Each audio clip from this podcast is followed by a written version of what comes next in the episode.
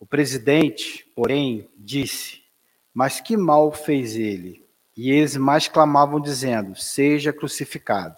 Mateus, capítulo 27, versículo 23. À medida que te elevas monte acima, no desempenho do próprio dever, experimentas a solidão dos cimos e incomensurável tristeza te constringe a alma sensível. Onde se encontram os que sorriem contigo, sorriam contigo no parque primaveril da primeira mocidade. Onde pousam os corações que te buscavam o aconchego nas horas de fantasia. Onde se acolhem quantos te partilhavam o pão e o sonho nas aventuras ridentes do início. Certo, ficaram. Ficaram no vale, voejando em círculo estreito à maneira de borboletas douradas que se esfacelaram, que se facelam ao primeiro contato da menor chama de luz que se lhes descortine à frente. Em torno de ti a claridade, mas também o silêncio. Dentro de ti a felicidade de saber, mas igualmente a dor de não seres compreendido. Tua voz grita sem eco e o teu anseio se alonga em vão. Entretanto, se realmente sabes que ouvidos te poderiam escutar a grande distância e que coração faminto de calor do vale se abalançaria em entender do, de pronto, de atender de pronto os teus ideais da altura, choras, indagas e sofres. Contudo, que espécie de renascimento não será doloroso? A ave, para libertar-se, destrói o berço da casca em que se formou. A semente, para produzir, sofre a dilaceração na cova desconhecida. A solidão, com o serviço aos semelhantes, gera grandeza. A rocha que sustenta a planície costuma viver isolada, e o sol que alimenta o mundo inteiro brilha sozinho. Não te canses de aprender a ciência da elevação. Lembra-te do Senhor que escalou o Calvário de cruz aos ombros feridos. Ninguém o seguiu na morte afrontosa, à exceção de dois malfeitores, constrangidos à punição em obediência à justiça. Recorda-te dele e segue. Não relacionais os bens que já espalhastes. Confia no infinito bem que te aguarda. Não esperes pelos outros na marcha de sacrifício e engrandecimento. E não ouvides que, pelo ministério da redenção que exerceu para todas as criaturas, o divino amigo dos homens não somente viveu, lutou e sofreu sozinho, mas também foi perseguido e crucificado. Vamos, nesse momento, elevar o nosso pensamento mentalizar a espiritualidade amiga que nos ampara, que nos auxilia, para que possamos receber os fluidos necessários para conduzirmos a nossa existência com paz e tranquilidade. E que a nossa palestrante possa receber as vibrações, as intuições necessárias para que todos nós possamos receber os fluidos da Sua palavra. Graças a Deus. Então, hoje nós temos a doutora Carmelita Indiano, que vai falar para a gente sobre a ilusão do discípulo. Doutora, a palavra é sua.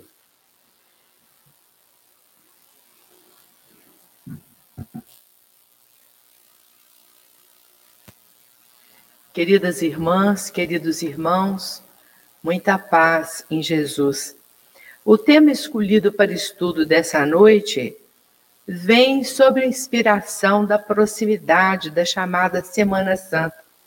E a leitura preparatória também nos levou até o julgamento do Cristo, quando nenhum daqueles que o acompanharam em seu ministério espiritual estavam presentes diante do julgamento, chegando mesmo Pedro a negá-lo três vezes quando indicado como seu discípulo por soldados romanos. A ilusão de discípulo é uma página narrada por Humberto de Campos no livro Boa Nova. E já na abertura do livro Boa Nova, Humberto de Campos, que foi um literato enquanto encarnado, teve uma produção literária grandiosa, chegou a ocupar a Academia Brasileira de Letras e, por desencarnar muito jovem, antes dos 50 anos, desencarnou no auge da sua popularidade. E logo depois, poucos anos depois, ele começa a escrever através de Chico Xavier. E uma de suas obras mais populares, dizem os biógrafos de Chico Xavier, que era uma das preferidas daquele médium, daquele grande médium, era exatamente essa, Boa Nova.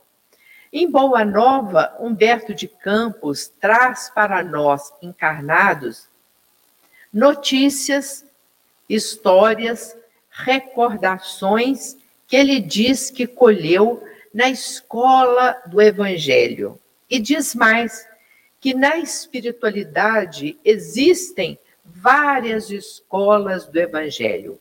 Assim que os homens desencarnam e caem na realidade espiritual, percebem a grandeza dos ensinamentos de Jesus e procuram então esses grupos que se dedicaram a estudar o Evangelho do Cristo.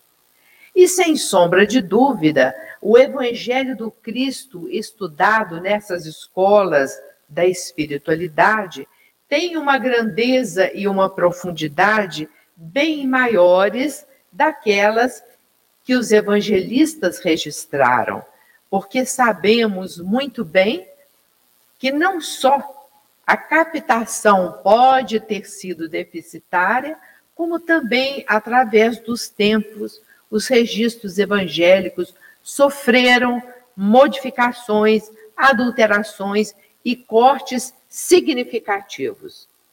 O próprio Cristo, no sermão da despedida, alerta aos apóstolos que enviaria um consolador com dupla finalidade para interpretar tudo aquilo que ele disse, tudo aquilo que consta das suas palavras de forma mais profunda e integral, mas também para retificar, para é, realinhar as suas palavras numa demonstração inequívoca de que essas palavras haveriam de sofrer modificações com o correr do tempo. Então, Humberto de Campos nos diz que tudo quanto consta do livro Boa Nova são 30 capítulos, 30 lições, foram impressões e estudos colhidos nessas es escolas espirituais do Evangelho. E no caso específico, a ilusão do discípulo é uma conversa que começa uma semana antes da crucificação, entre Judas Iscariotes e Tiago, irmão de João Evangelista, chamado o discípulo amado. Nós sabemos, porque Mateus narra com bastante detalhes, que uma semana antes da crucificação antecedeu a reunião de Jesus em Jerusalém com seus apóstolos para comemorar a Páscoa dos judeus. E quando ele se aproxima de Jerusalém e vai montado então em um jumento, uma jumenta, o evangelho descreve pormenores a respeito disso, a presciência de Jesus indicando onde o animal estava e como deveria ser trazido até ele, mas isso não importa. O povo em Jerusalém, ciente da grandiosidade dos milagres que Jesus fazia e das pregações que ele reservava para aqueles que a entendiam, o receberam em festa. Cobriram as ruas por onde ele iria passar de folhagens, de flores. Daí porque esse dia, até hoje, é comemorado em algumas religiões cristãs como a católica, como o Domingo de Ramos. E até hoje se fazem tapetes de flores, de, de folhas, de ramos, de serragens pintadas, relembrando esse trabalho de festa que realizou-se em Jerusalém para receber Jesus. E Judas ficou muito impressionado com a sensibilidade do povo, com a festa que o povo fez para receber Jesus. Interpretou essa festa, no chamado Domingo de Ramos, como sendo de fato uma grande aclamação pelo seu ministério. Nós sabemos, e aí nós abrimos um parêntese, que dos doze apóstolos, dez eram pescadores. Alguns pescadores individuais, outros pescadores que parecem, segundo os relatos evangélicos, que haviam já se agrupado em pequenas empresas e que possuíam já de forma rudimentar uma exploração comercial da própria pesca. Mas dois desses apóstolos não estavam ligados à pesca. Um foi Mateus, o chamado Levi, o publicano, aquele que se encarregava de cobrar impostos, e que foi o último que Jesus chamou para integrar-se ao apostolado. E nós conhecemos muito bem a passagem significativa de Jesus passando de, de frente à coletoria ou recebedoria e chamando Levi para ser um dos seus apóstolos, ao que Levi atendeu prontamente e fez um banquete para receber Jesus e os seus condiscípulos. E o segundo, que não tinha a atividade da pesca como seu ganha-pão, era Judas Iscariotes, que era comerciante.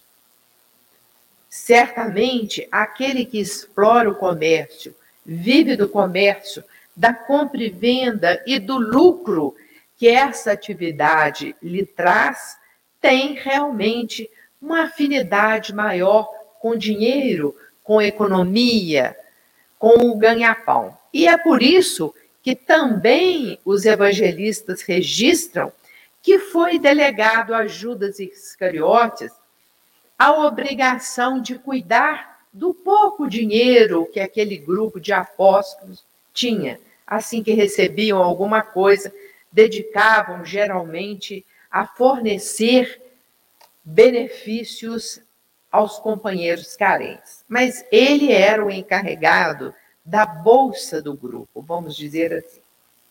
E impressionado com a maneira como os habitantes de Jerusalém receberam Jesus no domingo de Páscoa, sete dias antes do Calvário, Judas começou a pensar que Jesus precisava capitalizar aquela demonstração de afeto e de grandeza que a população de Jerusalém lhe havia otorgado.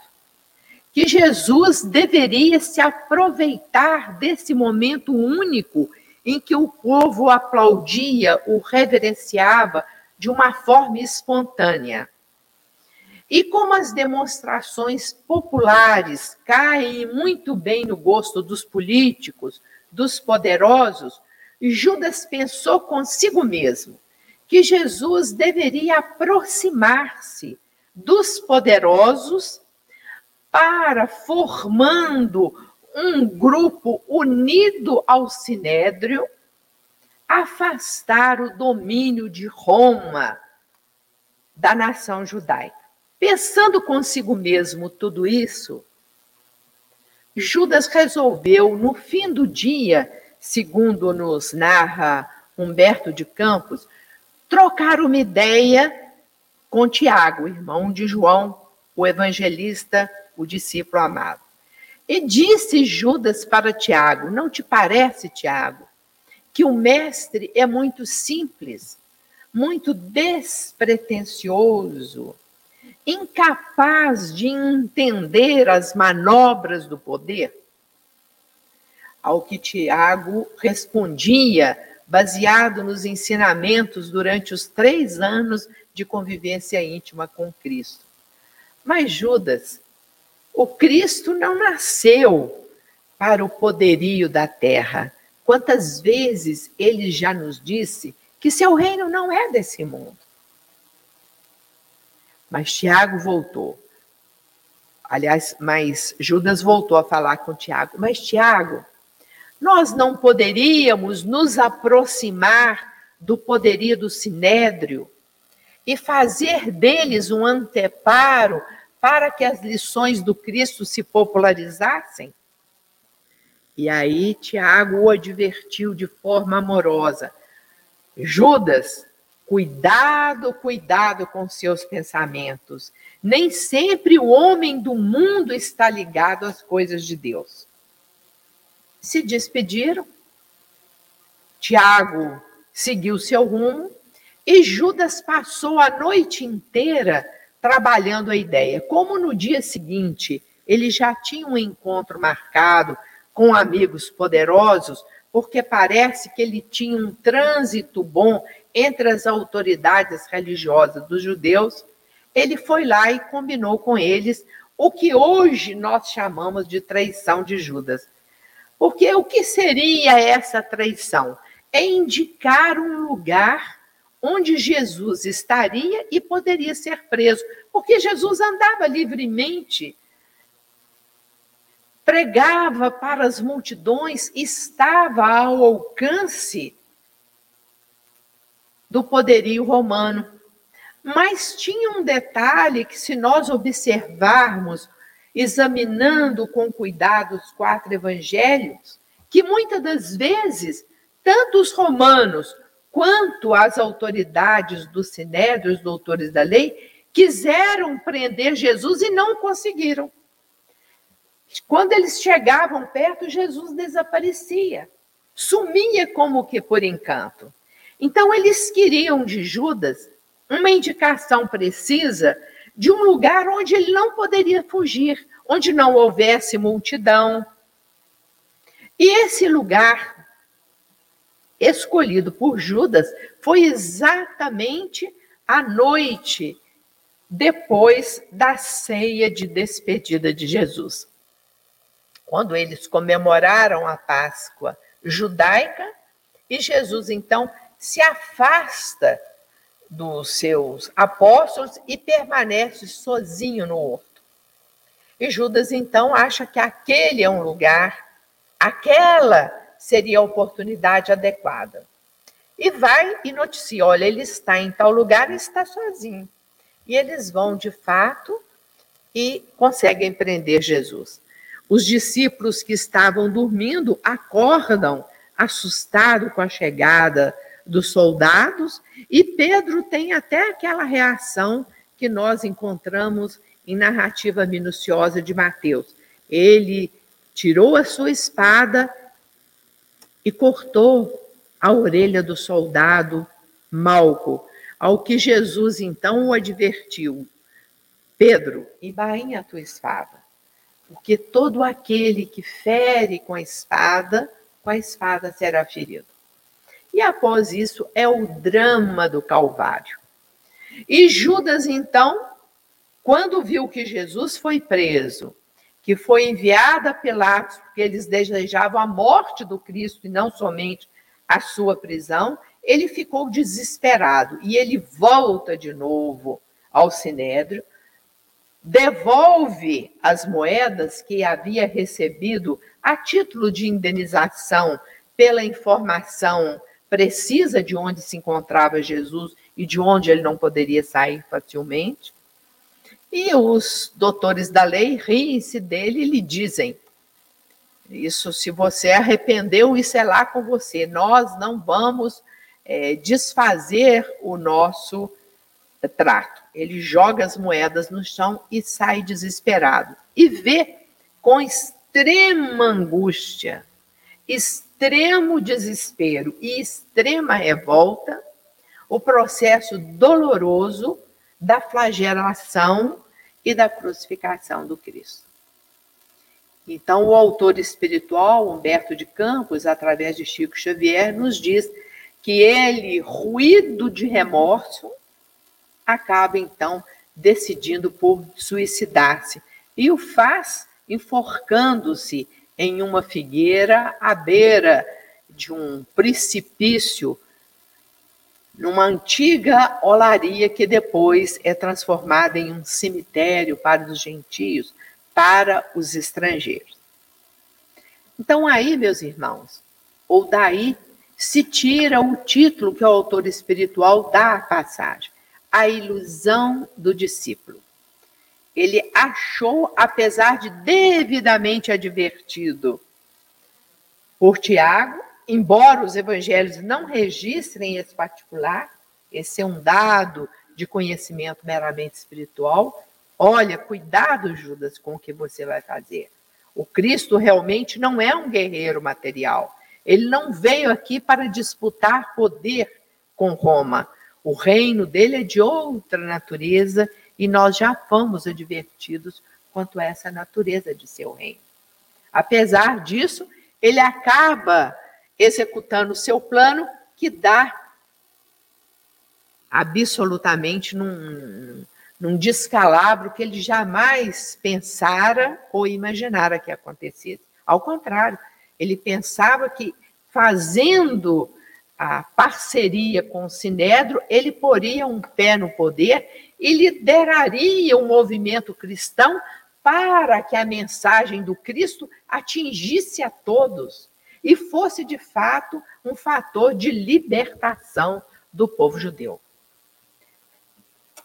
Quem de nós não se engana? E é por isso que, dentre aqueles que estudam e professam a doutrina espírita, jamais passou pela cabeça de qualquer um de nós malhar o Judas, como se tornou um costume bárbaro entre cristãos de outras religiões.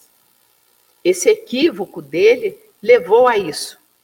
Foi a ilusão do poder. E aí, meus irmãos, nós paramos para pensar em outros autores espirituais que têm continuamente nos alertado a respeito da ilusão. Nós passamos aqui nesse mundo correndo atrás de valores perecíveis que não trarão para nós nenhum benefício. Nós andamos assoberbados com a gana do poder, do dinheiro, das coisas materiais, esquecidos de que tudo isso ficará aqui quando do nosso renascimento espiritual. Jesus, lá no início da sua pregação, no Sermão do Monte, parte sexta, ele fala a respeito da importância da vida espiritual e da transitoriedade das coisas materiais, nos advertindo: não ajunteis tesouro onde os ladrões roubam, a ferrugem corrói, a traça come. Ajuntai tesouros no céu, que são de caráter permanente. Mas essa mensagem do Cristo, a, a teoria dita no Sermão do Monte e agora exemplificada no caso de Judas, ainda não encontrou a necessária ressonância nas almas humanas. Nós continuamos andando atrás das ilusões. E Kardec fez questão de colecionar no Evangelho segundo o Espiritismo, capítulo 2, item 9, uma mensagem de um espírito que apenas se identificou como uma rainha da França. Vale a pena reler essa mensagem. Nós sabemos muito bem que o Evangelho segundo o Espiritismo foi organizado por Kardec capítulo por capítulo com a seguinte sistemática: Kardec vai lá nos evangelhos, Mateus, Marcos, Lucas e João, retira versículos que entendeu serem significativos porque cuidam dos ensinamentos morais essenciais para a espiritualização do homem, Depois, o próprio Kardec comenta o conteúdo desses versículos e, finalmente, ele traz a chamada instrução dos espíritos. O que é isso? Ele colaciona mensagens que os médiums de vários países receberam, trazendo comentários acerca daqueles temas. No caso aqui, meu reino não é desse mundo, que é o capítulo segundo do Evangelho. Instrução dos Espíritos, ele traz só uma mensagem. E às vezes nós ficamos pensando: será que não havia outras? Por que Kardec colaciona em Instrução dos Espíritos, do capítulo 2, apenas uma mensagem desse espírito que se identificou como uma rainha da França? Talvez por causa do peso, da significação que essa mensagem tem. Estavam os, os espíritas iniciais ao, ao redor de Kardec em Paris. E, a, e uma rainha da França se manifesta dizendo: vocês não acreditam a minha situação após a morte. Aqueles que eu julgava sem valor, insignificantes, os plebeus, aqueles pobres coitados, quando eu cheguei no mundo espiritual, eu me assustei. Eu achava que, como rainha da França, eu ia encontrar no mundo espiritual um lugar adequado para os reis, um departamento, uma cadeira, um tratamento diferenciado dos demais espíritos. E qual não foi a minha desilusão quando eu vi que as pessoas mais simples, que eu desprezava, que eu desconsiderava, estavam acima e muito acima de mim. E ela diz de forma textual e admirável: o que eu trouxe das minhas riquezas na terra?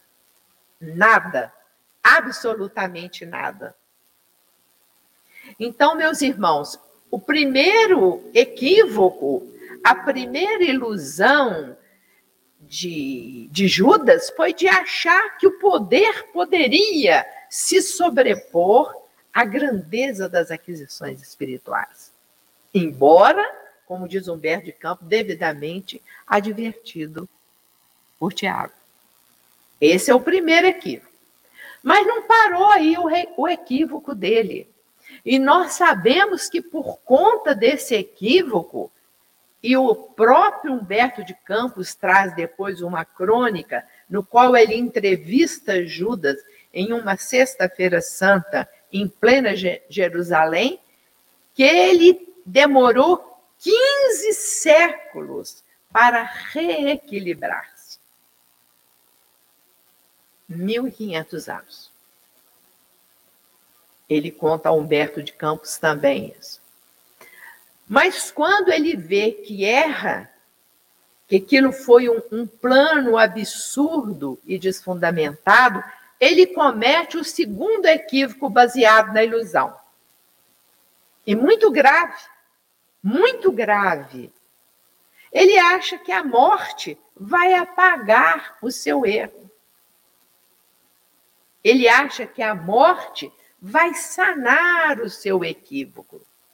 Ele acha que a morte vai apaziguar o seu remorso. E vai ao contrário. Aí ele comete o segundo grande equívoco baseado numa ilusão, achando que a morte pode sanar algum comportamento truncado, errado, algum ato impensado de nossa parte. E aí ele adquire mais ainda um débito terrível perante si mesmo e perante as leis de Deus. Porque hoje o Espiritismo, mais do que qualquer outra filosofia ou religião, vem nos ensinar que o suicídio leva a tormentos inenarráveis que o, o, o suicídio leva o espírito a sofrimentos os mais atrozes possíveis. Porque quando nós caímos em si, quando nós admitimos o nosso erro, quando nós verificamos que estamos no caminho equivocado, diz a doutrina espírita que o primeiro passo para a reabilitação é um parente longe do remorso. É o reconhecimento do erro. Quando nós reconhecemos que erramos, como parece que Judas a princípio teria reconhecido, errei, eu não podia ter feito isso. É o primeiro passo para o resgate das nossas faltas e para a sanação dos nossos erros. É o arrependimento, não o remorso. Porque o remorso vem como um sentimento torturante e desequilibrante. O remorso é um péssimo companheiro e nos leva ao desespero. Mas o arrependimento é o reconhecimento ou as luzes da consciência aclarando os nossos equívocos. Feito isso, nós vamos seguir nos passos adiante para a recuperação do nosso progresso espiritual. Nós vamos passar pela expiação, nós vamos passar pela sanação dos erros e chegar lá, lá na frente tão brilhante, tão puro quanto o espírito que não passou por aquela experiência.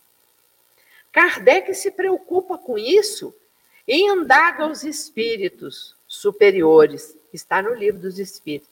Aqueles espíritos que erraram podem chegar ao mesmo grau de perfeição do que os demais? E os espíritos respondem a Kardec: sim, todos os espíritos chegarão à perfeição. E não há nenhuma diferença entre aquele que muito errou e o que não errou muito? Não, não há. Quando se chega à perfeição, tudo fica nivelado. Então, ao invés de Judas se recompor, ele comete o segundo desatino, a segunda ilusão, achando que a morte vai tirá-lo desse sentimento de, de, de mágoa, de desilusão, esse sentimento agressivo que é o próprio remorso. No plano espiritual, aqueles que desencarnam, meus irmãos, com ideias é, perturbadoras do remorso, de ordinário precisam de prolongados tratamentos espirituais. Tratamentos que às vezes demoram séculos. Olha como a maneira de encarar a vida, a construção dos nossos ideais, a nossa consciência pode nos levar a um bom porto ou a um grande desastre. André Luiz, no livro Os Mensageiros, narra de forma pormenorizada uma visita que ele, um outro companheiro médico, e um instrutor espiritual iriam fazer a terra para acompanhar trabalhos mediúnicos realizados em centros espíritas. Mas antes de chegar à terra, antes de chegar à terra, eles param em um posto de assistência espiritual. E André Luiz durante um dia que ficou ali naquele posto de assistência espiritual, que é uma unidade avançada de uma colônia espiritual chamada Campos da Paz, ele fica impressionadíssimo com o trabalho realizado nesse posto de assistência. E o mais interessante que ele viu foi as chamadas múmias espirituais. Ele narra que no fim do dia já chegaram lá ao entardecer, foram convidados pelo diretor desse posto para prestar assistência a espíritos adormecidos.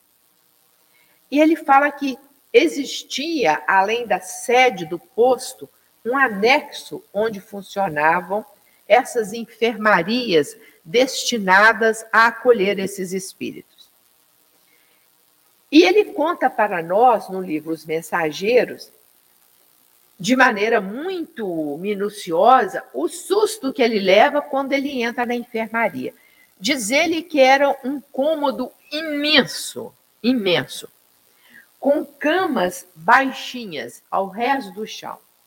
E que ali nessa enfermaria tinha aproximadamente duas mil almas, todas elas em estado catatônico. Ele falou que mais pareciam múmias, mais pareciam múmias do que corpos espirituais que nós exibimos após o desencarne. Porque eram secos, eram desvitalizados e ficavam absolutamente imóvel.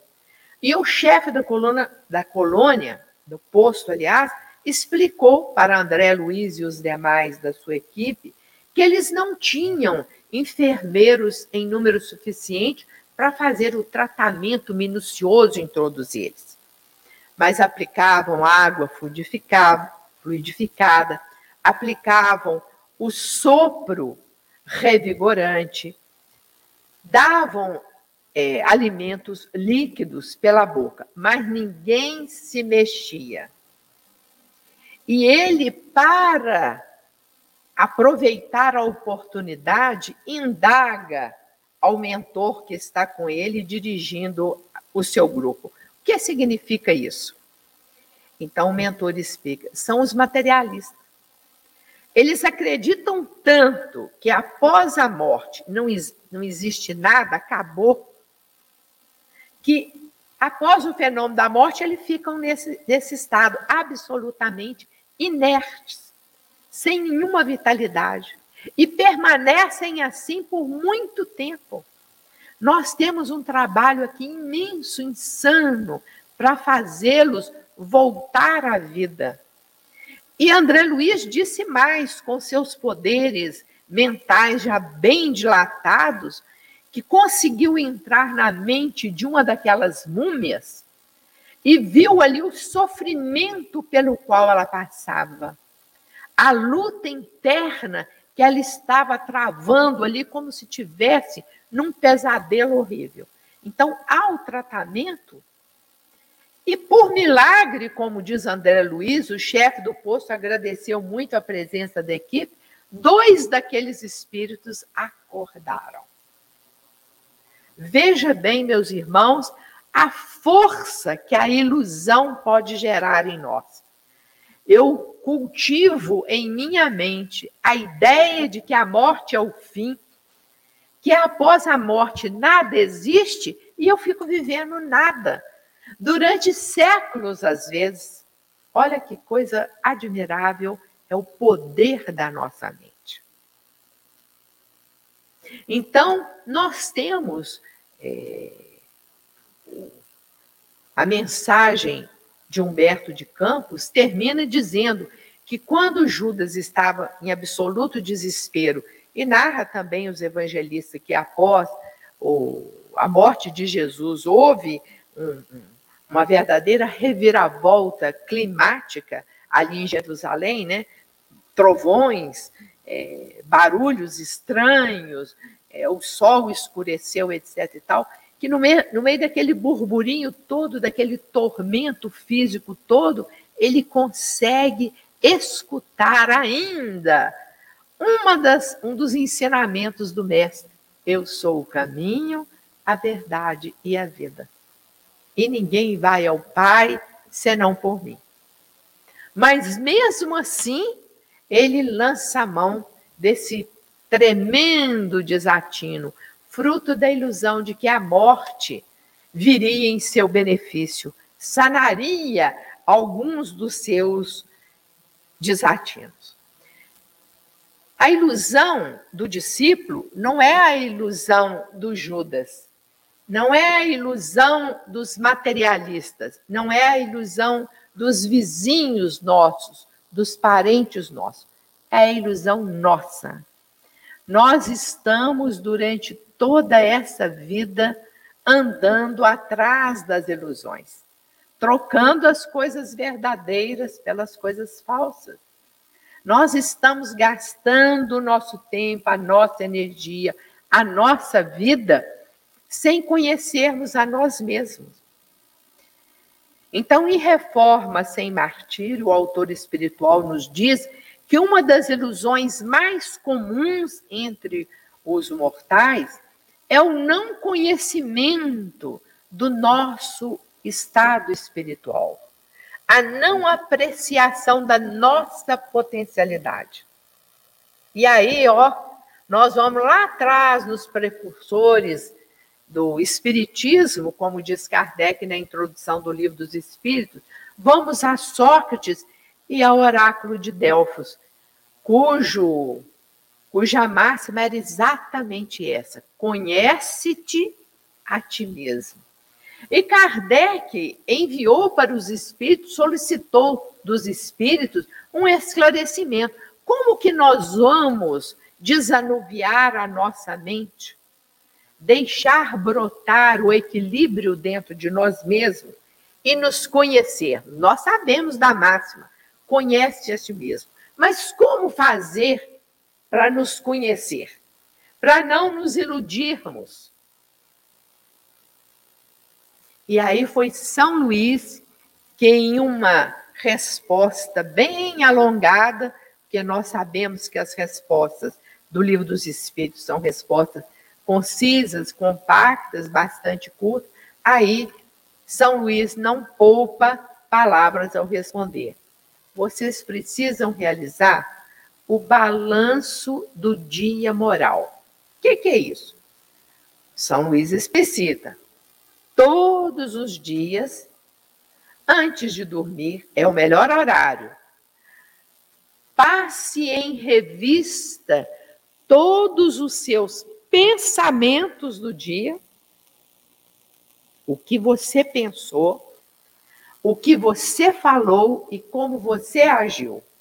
Se você fizer isso todos os dias de São Luís, você vai começar a conhecer a si mesmo vê os seus pontos fortes, vê as suas conquistas já realizadas, todos nós temos as nossas conquistas, e vai ver também quais são as deficiências que nós ainda exibimos. Quais são os pontos fracos que nós ainda deitamos adubo nele e os deixamos crescer? Somente com essa análise, com esse auto-julgamento, é que nós vamos nos conhecendo a nós mesmos. E diz o autor espiritual de Reforma Sem Martírio que nós não podemos achar que somos perfeitos, que já atingimos um ponto de evolução que não temos mais o que reparar. Não. Nós temos muita coisa para fazer embora já tenhamos também feito um caminho significativo nessa escada evolutiva que está ao nosso dispor. Se nós formos extremamente severos conosco mesmo, nós não conseguimos enxergar a nossa realidade o patamar em que nos encontramos. Nós não conseguimos, como Judas, sequer conviver com os nossos equívocos, com as nossas ilusões. Porque quando nós descobrimos os nossos equívocos, as nossas ilusões, nós já estamos em um patamar de maturidade um pouco mais elevado. Esse é o primeiro degrau educativo que São Luís nos ensina lá no Livro dos Espíritos. O objetivo da nossa encarnação, meus irmãos, é exatamente esse: deixar para trás os nossos equívocos, as nossas ilusões e centrarmos a nossa força, o nosso desejo, a nossa mente naquilo que de fato vale a pena. Nós não podemos, de maneira nenhuma, como destinatários dessas mensagens de cunho educativo tão profundo, passar desapercebida, desapercebidas essas lições. A ilusão do discípulo é a ilusão de todos nós. Que passamos, às vezes, pela terra entendendo que aqui é o princípio e o fim de tudo.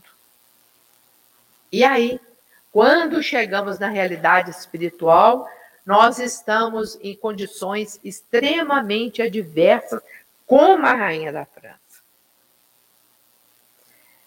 De qualquer maneira, o estímulo para a modificação advém não só do conhecimento, mas, sobretudo, da vontade. E aí é Santo Agostinho, que nos traz preciosíssima lição no, no capítulo 14 do Evangelho segundo o Espiritismo. Quando nós fazemos o nosso planejamento reencarnatório e já vimos a exaustão, o trabalho, não só nosso, mas dos nossos amigos espirituais, para esse roteiro, nós vamos escolhendo a família mais adequada, o trabalho mais harmonioso, as pessoas com as quais nós precisamos restaurar os laços de amor Fazemos tudo isso consciente da nossa possibilidade. Mas, infelizmente, quando se chega aqui, nós esquecemos esse planejamento, nós deixamos para trás os nossos propósitos e, na maioria das vezes, nós reincidimos nos mesmos equívocos. Quem tem a ilusão do dinheiro, como Judas, continua iludido com dinheiro. Quem tem a ilusão do poder, continua com a rainha da França, iludido com poder. Quem tem a ilusão com a beleza, continua iludido com a juventude. E eu achei muito interessante que a mãe de uma grande amiga agora está em profunda depressão. E a minha amiga disse: porque ela envelheceu. Ela era uma mulher muito bonita e ficou velha. Eu naturalmente não fiz nenhum comentário, nem com ela me abri demais, porque sei do, da limitação para entender a vida, ela que é quase materialista. Mas quem fica deprimido porque foi velho, porque está ficando velho, realmente não se preparou para viver, não entendeu o mecanismo da vida, não compreendeu as modificações pelas quais o mundo e o nosso corpo passam junto? Então, o que nos diz Santo Agostinho no Evangelho segundo o Espiritismo? Por que, que nós incidimos nos mesmos erros? Por que nós iludimos com as mesmas coisas? Por que nós estamos sempre reiterando comportamentos equivocados? O que que falta para nós? Seria o conhecimento? Seria a maturidade espiritual? Santo Agostinho é muito severo. Nós que gostamos muito de, de, de conhecer a vida dele, ficamos cada vez mais encantados com as lições que ele, está, ele traz dentro da doutrina espírita. Porque ele, quando jovem, foi um jovem absolutamente acelerado, completamente descontrolado e depois vira um santo. Então ele diz: o que que nos faz falhar nesse planejamento reencarnatório? É porque as situações são para nós superiores às nossas forças. Nós costumamos falar muito isso. Essa aprovação está muito dura para mim, eu não tenho força para enfrentar. Então, são Luís, ele é cirúrgico ao indicar. Não falta possibilidade, porque a providência divina está lá na mensagem, no Evangelho segundo o Espiritismo. Não é a possibilidade que falta, porque a providência divina não permite que no nosso planejamento reencarnatório haja qualquer situação ou problema que nós não consigamos resolver. O que nos falta é a vontade. Vejam aqui no caso do Judas, se realmente é, o autor espiritual colheu essa informação numa escola espiritual do Evangelho, acreditamos que deva ter havido esse encontro, onde ele foi devidamente advertido. Mas o mestre não é um guerreiro, mas o mestre não está atrás do poder material, mas o mestre não quer transigir com as autoridades romanas o reino dele é outro. A mensagem dele é para as almas, para os corações e não para o cidadão, para o homem do mundo. No entanto, apesar de toda a advertência, o Judas vai e faz. E isso lhe custa, conforme ele diz depois ao próprio Humberto de Campos, um, um resgate que durou 1.500 anos. Que nós possamos, então, meus irmãos, cultivar a nossa mente pura, equilibrada, buscar através da oração, do concurso, da união fraternal, da presença dos nossos amigos espirituais, que nós sabemos existir em abundância nos centros, nas casas religiosas, quaisquer que sejam elas, o nosso equilíbrio para fortalecer a nossa vontade. Fortalecida a nossa vontade, a ilusão vai deixando de nos encantar tanto, vai ficando de lado, vai desaparecendo na nossa vida, como se fosse de fato uma miragem, e nós vamos enxergando o foco real da existência. Nós vamos tendo força para seguir o nosso objetivo último, lembrando sempre dos grandes exemplos que a doutrina espírita nos dá e dos ensinamentos teóricos contidos nas obras espíritas. O que nos, fal o que nos falta, diz Santo Agostinho, não é a possibilidade, é a vontade. E a vontade se fortalece com a mente em equilíbrio e em oração. Que Jesus nos abençoe. Muito obrigado, doutora. Vamos agora fazer um sorteio de dois livros, um é Luz no Lar e o outro o Espírito da Evolução. Então, Espírito da Evolução, número 28.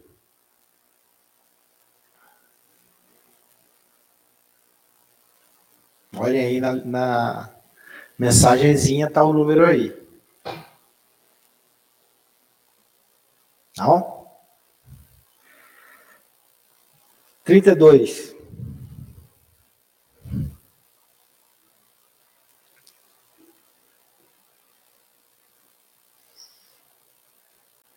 Parabéns.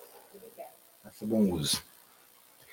E agora o luz no lar para o número 26. Sou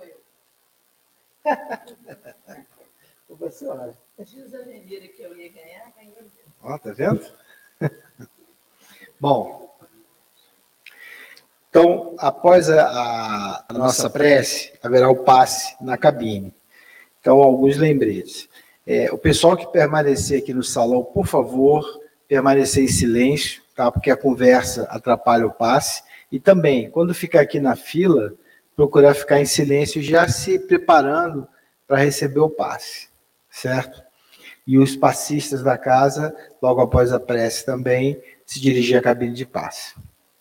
Temos aqui mais alguns avisos né, da próxima reunião, que vai ser na quinta-feira com Juan Carlos Orozco, e o tema vai ser Aparição de Jesus. No domingo, dia 19, nós vamos ter o Vansan, Alegria de Servir com Jesus, que é uma palestra vamos dizer assim, musical, né? Então, para quem não teve oportunidade de, de, assistir, eu aconselho que assistam, porque é muito, vamos dizer assim, é, agradável, né? Ele passa a, a, os ensinamentos da doutrina e tem a música também que tem a ver com, com os ensinamentos, então é muito legal, muito agradável. Continuamos com a campanha das Cestas do Coração, o curso de passe funcionando na quarta-feira e o estudo da UES, né, o estudo da doutrina espírita, já, já começou de novo nos, aos sábados. E domingo, a infância e a juventude também já está funcionando. Então, esses são os avisos de hoje. Vamos agora elevar o nosso pensamento,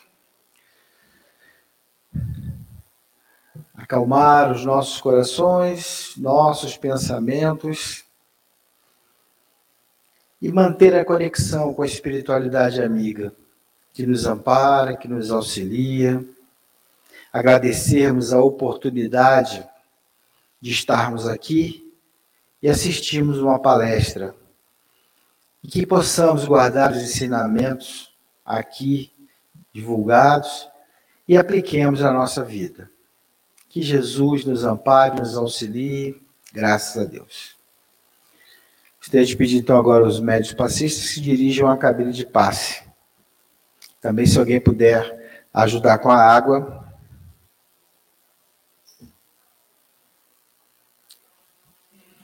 Quem não for tomar o passe já está liberado